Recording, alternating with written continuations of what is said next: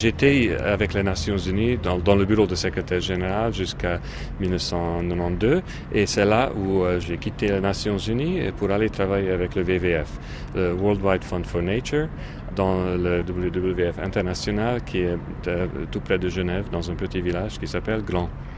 Et j'étais là euh, deux ans et demi J'étais responsable à la fin, j'étais responsable pour le, ce qu'on appelle la conservation, euh, euh, parce que c'est une organisation de conservation de la nature, euh, mais dans le fond c'est équivalent de programme, de programme global de VVF.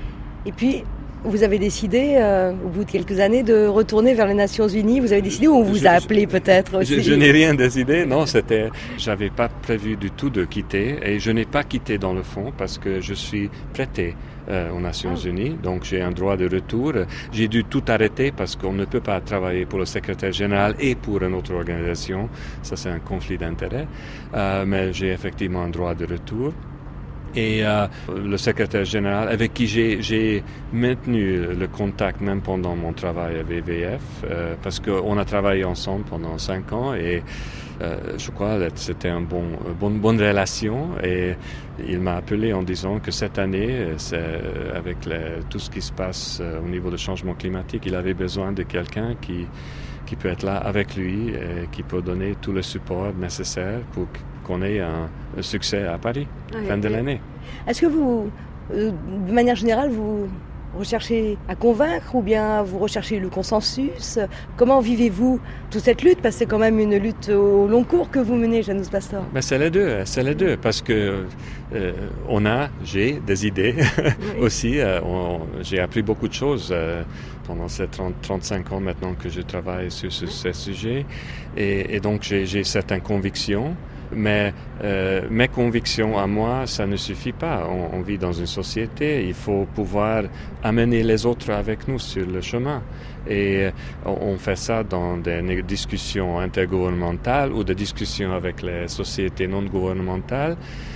Dans ce sens-là, le travail VVF, c'était la même chose que dans les Nations Unies parce qu'il y a de différents points de vue et il faut essayer de, de créer consensus ou si pas consensus, au moins une certaine direction. Et, c'est la même chose dans une euh, discussion intergouvernementale entre 185 pays euh, ou euh, entre 150 représentants des sociétés civiles.